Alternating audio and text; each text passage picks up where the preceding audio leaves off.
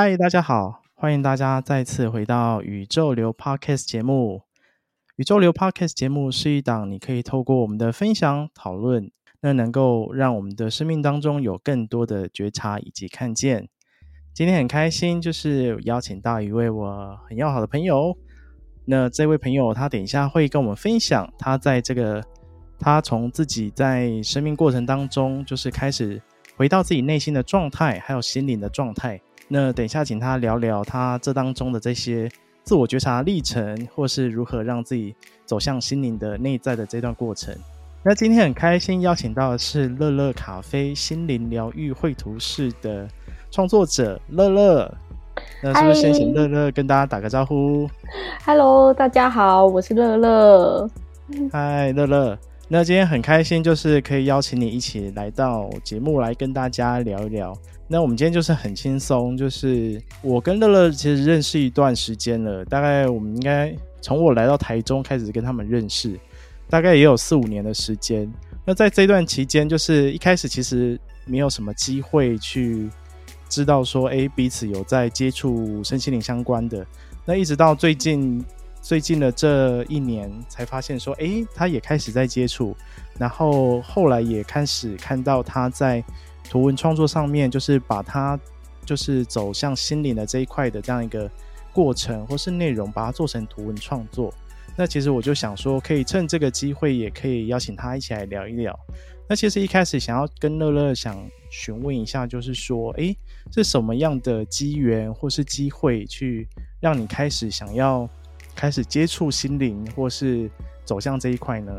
最开始是看到那个《朵朵小雨》的作者是彭树军老师，他那时候有在分享他一本书，那那本书他是在讲那个静心书写这件事。我那时候就想说，静心书写是什么？然后后来我就去查，然后去查的时候才发现，哎，就是原来这个也是冥想的一个方法。后来我又继续一直查，就发现，哎。原来冥想还有分正念冥正念的冥想啊，还有那种颂钵啊之类很多形式，就是一直很想要了解这个冥想这方面的事情，还有身心灵的方面的东西。因为我平常本来就是很喜欢看这一类的文字啊之类的，就很自然而然的就入坑了这样子。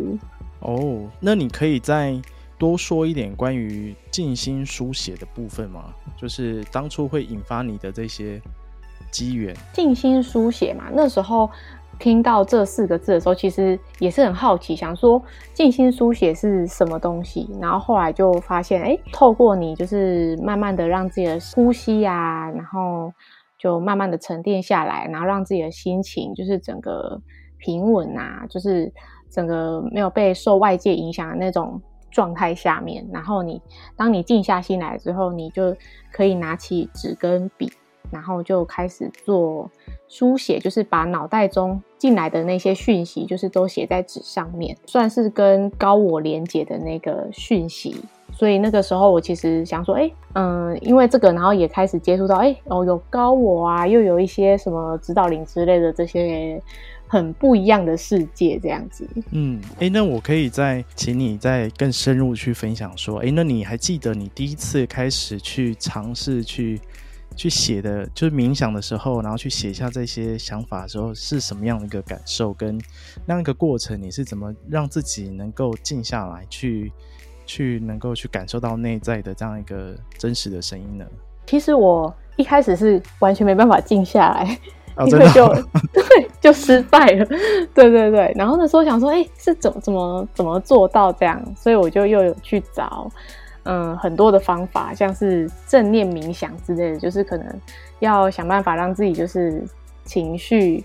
就是我会后来我会有一个方式，就是我会把自己的那个身体就是先闭上眼睛嘛，然后深呼吸几次之后，让自己。心情平静下来之后，我就会想象我现在那些可能比较焦虑的那些情绪，那我就会把它想象从我身体里面就是分离出来成一个东西，这样就是有点像那个东西在我旁边。它虽然还是我的情绪，可是就有点类似我是用第三者的角度去看着我这个情绪在这里。这个时候我就会比较容易专心下来，然后去感受一下，诶，脑袋中有什么讯息要给我这样子。那通常都是通常都是那个，因为有时候你还会静下心来，有时候还是会脑袋还会想着，哎、那那个待办事项是什么啊？然后怎么今天晚餐要吃什么之类的。对对对，就还是会会去想。但是后来我就是有发看到那个有一个方法是说，你要你就是想象那些流动的思绪，就很像是高速公路上面就是疾驶而过的那些车子。然后你就去想象，你就是坐在那个路肩，然后就看着那些车子，很像那个思绪就是飞来飞去的感觉。我就有大概这样练习了几次，慢慢的会有那个写出一些东西，就会感觉哎，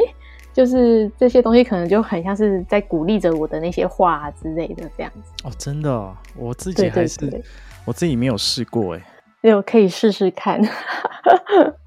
哦。听起来太酷了，因为我自己没有试过啊。因为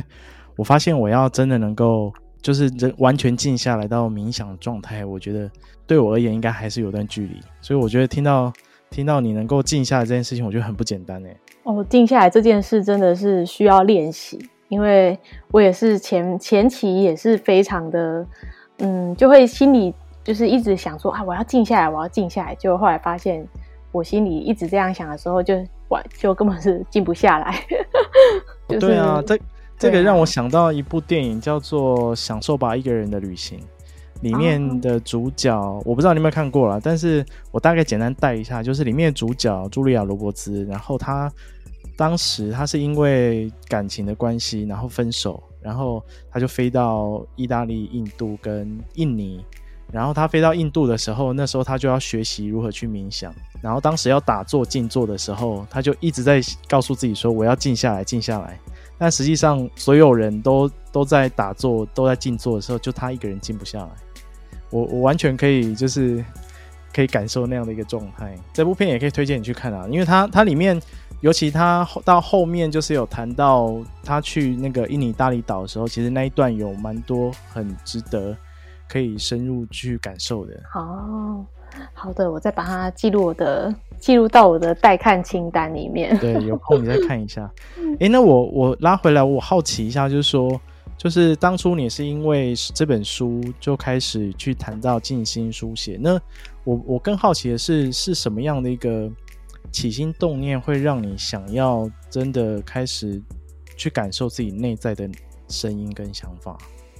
后来就是。看到了一些心身心灵疗愈方面的一些文章，就会有很多人都会分享嘛。然后那些文字，我就发现，哎，这些文字就是都很对应到可能我自己的那个很多那个限制性的信念，就是有很多。东西我发现，哎，我好像就是给自己太多太多的框框了。然后我后来就开始练习，就是慢慢的去觉察到这些框框，然后去慢慢的把它，就是会透过自己，就是哎，为什么我会有这些框框？然后我就会开始用剥洋葱的方式，就会去想说，哎，那我我为什么会出现这个？那会出现这个的原因是，可能是我就会开始回溯到，可能，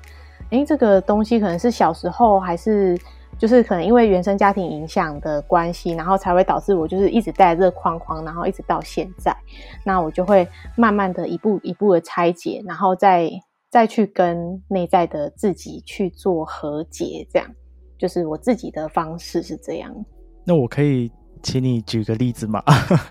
因为你谈到有很多的框架嘛，有很多一些框架一直绑着你，那那你可不可以？你可不可以举一个你你觉得你可以分享的例子？就是诶，你是怎么你是怎么打破自己的框架，或者是怎么去走出来的？我我觉得这个历程其实蛮重要的。你分享一个你觉得你可以分享的。哦，好啊，好啊。那因为刚好刚好那个我不知道是不是宇宙的安排，就是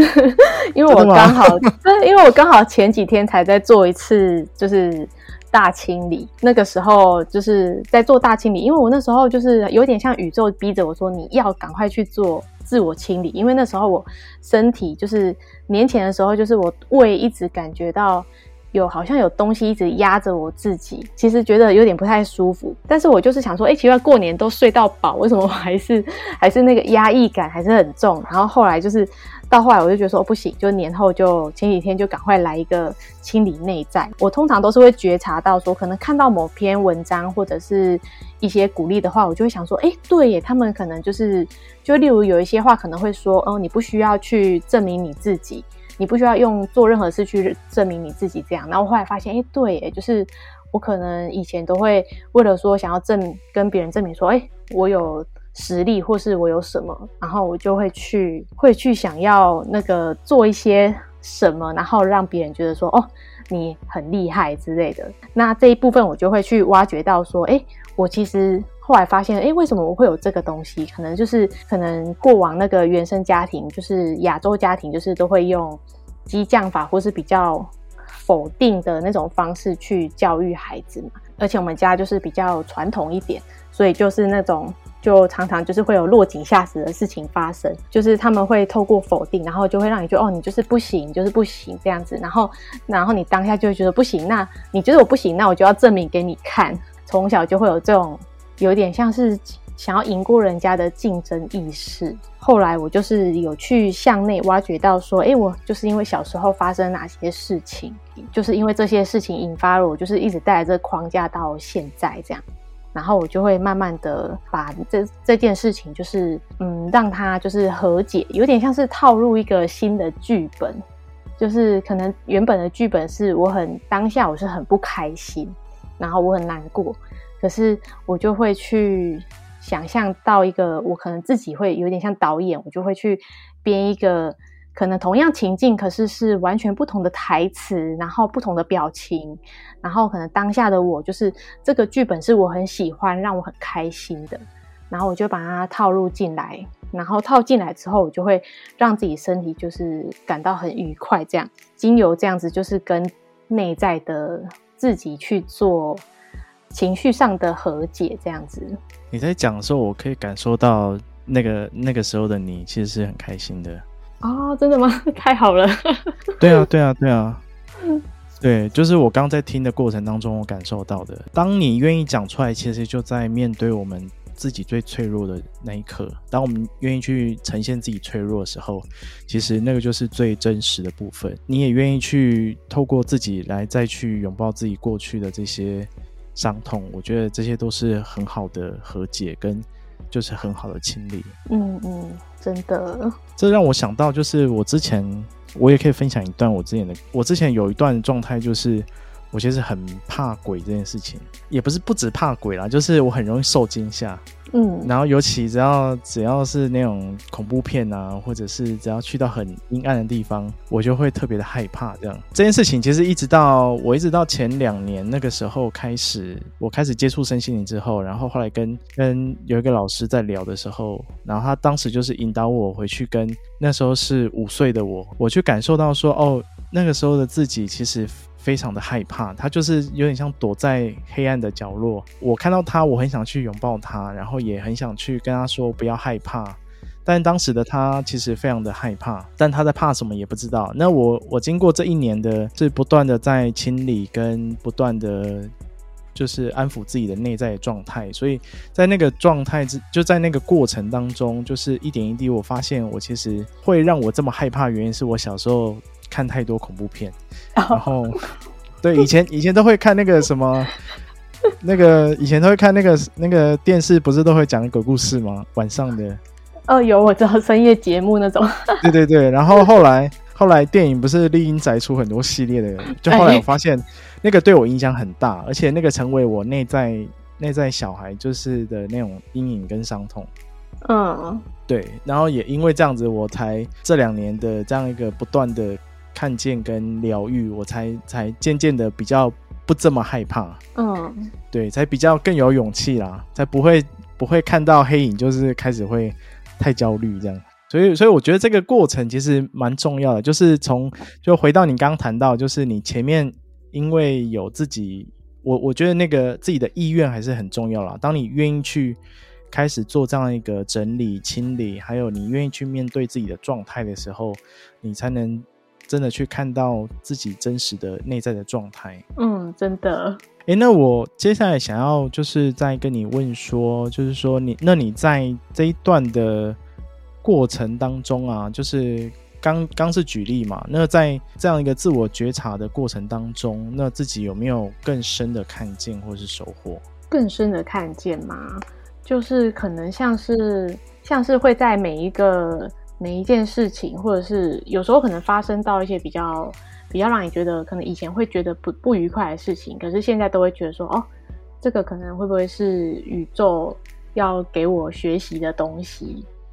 现在就会有这种感觉，就会觉得，哎，我们现在就是遇到的可能这个人，然后他可能对我会为什么会对我说这样的话，然后那他是。他背后是有想要这件事情是有想要让我学习到什么吗？或是就是这一类的，我就会开始去反思这些事情。应该算是说遇到这些，可能以前都会觉得说哦是那种很倒霉的事情，可是现在就会觉得说哦就好像会比较以那个开放的心去接受说，对，我就是不能去抗拒这些朝我来的东西。那因为我最近又突然觉得说，哎，那个宇宙其实一直给我们这些东西要让我们学，那要让我们学习，那我们为什么要拒绝？那我们应该是要更加去接受这些东西，而不是去一直去抗拒，因为你抗拒你就没有东西学了嘛。对，我现在就是会有这种念头出现。哎，那我好我好奇一下，从因为我觉得人啊，人的习惯就是习惯对于不喜欢的人事物，就会很容易逃避、拒绝，或者是隐藏，或者是你刚刚讲的会抗拒。那就是那样一个转换点是在你内在是怎么样的一个转换啊？你说遇到不喜欢的人吗？对啊，因为你后来，你后来就是你刚刚有谈到说，你后来就是开始会认同这样的一个。这是一个宇宙的安排，或者是你换了不同的信念跟心态去看待这件事情。就是我想要再深入的去跟你问说，那你自己的内在是怎么样去转换的？我会去想说，诶，他会这样，他会这样子，就是会可能像有时候口气不好，或是怎么样，那他会做出这些事情。那我就会去想说，哦这可能有，也有可能那个是以前我曾经有这样对过人家，然后只是现在宇宙可能用这样的方式让别人这样对待我，然后就让我有点像是，就是可以用自己去真心的去感受到说，哦，原来被这样对待是不舒服的，或者是我自己也是会想说，诶，这个人可能他有，就是可能他对我做了。做了一些什么事情啊之类的，就是，然后我就会想说，诶，那他是不是就是宇宙会想要让我学习到什么东西？像例如像我其实，在公司就是现在这边的公司就是。很长很长，就是可能他们要的东西，就是当下就会说哦，我可能大概几个小时后我就要这个东西，他们就会很急。但是他们在这之前可能就都很闲，然后就完全中间都很空，做平常一般做的例行例行的东西，然后其实那些东西都不是很赶。但是呢，当公司有东西要让你立刻赶出来的时候，以前我是很讨厌那些东西，就会觉得说你这些东西应该要就是库存啊之类的，那个可能要。事前先确认好之后，你再你就是事前要先让我赶快有时间去做，就不会让双方都觉得哎、欸、好很焦虑这样子。然后后来最近一次就是公司就是又有急件这样，可是那时候当下就想说哦好，那那我接受，因为我觉得说，因为我那个一直没有去一直抗拒这个学习这件事情，就是一直抗拒去学习说哎、出了急件或者是什么的。然后我必须要去面对这个情绪，所以宇宙就一直丢出这个东西、这个事件，然后要一定要让我去把这件事情面对好。然后，所以我当下就会觉得说，哎，宇宙就是要让我去从容的面对这件事，然后去让我去接受这些迎面而来的挑战，这样子。所以我那时候其实后来就会有点像是把自己的那个焦虑嘛，就是会有点像从那个第三者的角度，然后抽离式的去。看着自己的那种感觉，我不知道这样子就是 你会不会会不会有点复杂？呃、欸，我我是可以理解啦，我可以理解，就是用就是第三人的就抽离的角度来去看待事情。而且我觉得你刚谈的那个过程当中，其实我觉得嗯蛮重要的，就是自己有看清楚，就是很多的挑战跟很多的发生，其实都是有它的意义存在。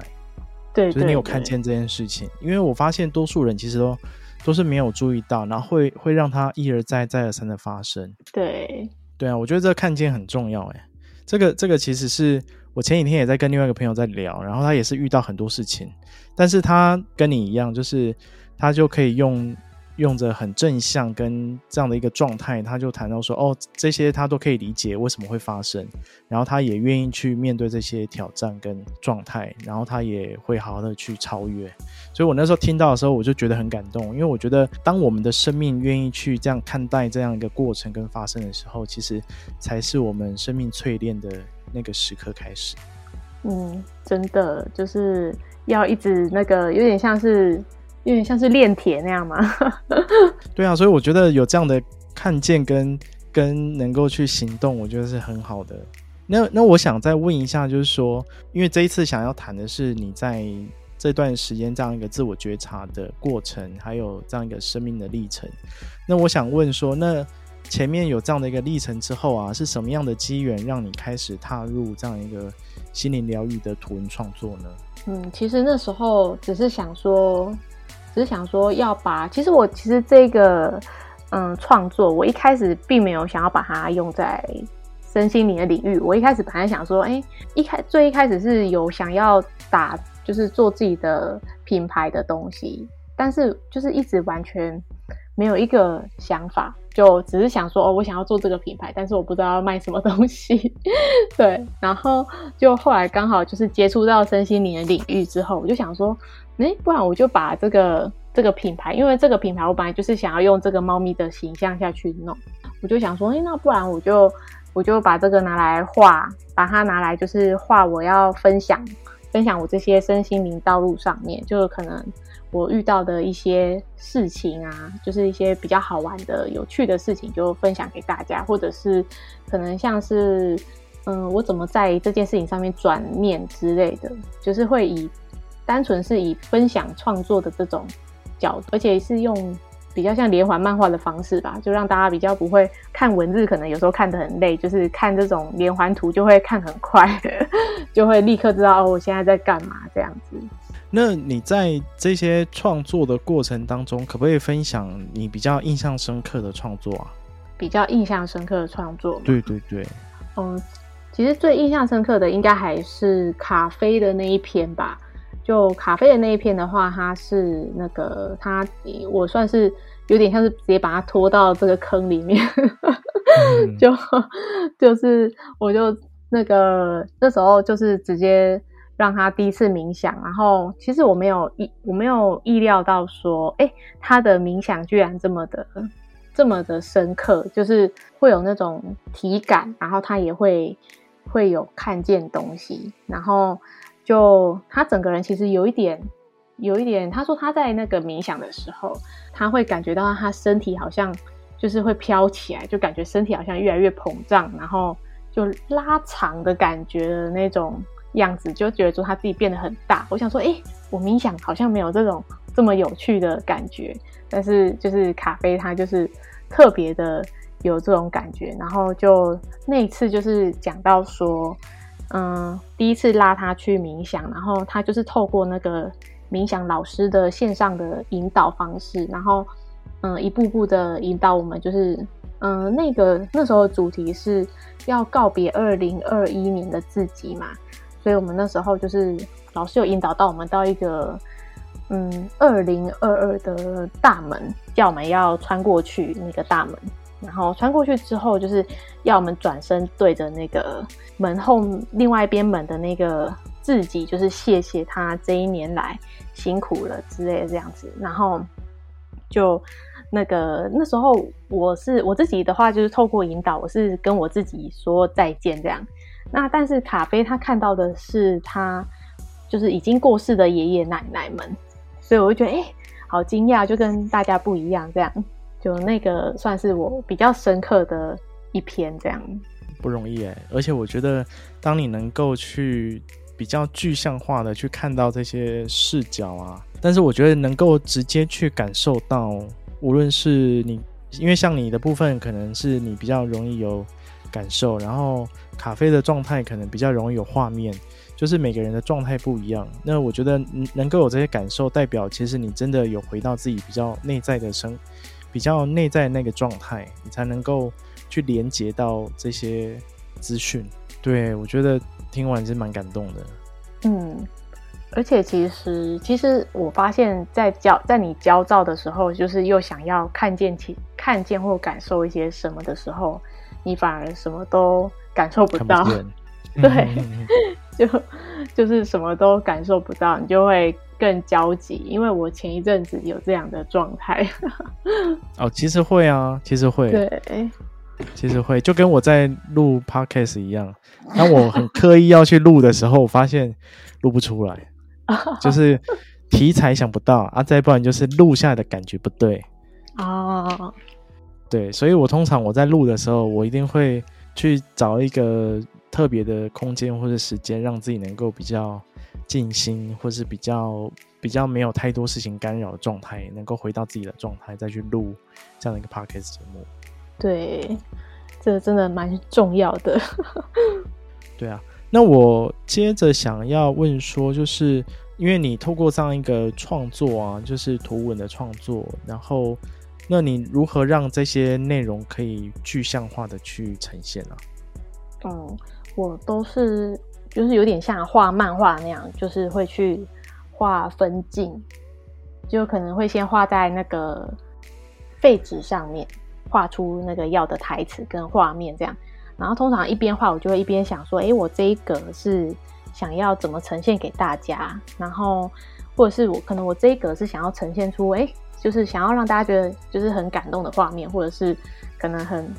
可能有点可怕的画面，我就会去想说，诶，那我是不是要要怎么呈现啊？例如可能要有点可怕的话，可能就是诶，要画那种那个。黑影啊，黑色部分可能要比较多一点，就是让大家有点觉得很害怕这样子。然后，如果是要让他觉得感动，或者是一些什么样的喜悦的感觉，那我就会去想说，诶，那是什么东西会让大家喜悦？我就会去思考，可能像是。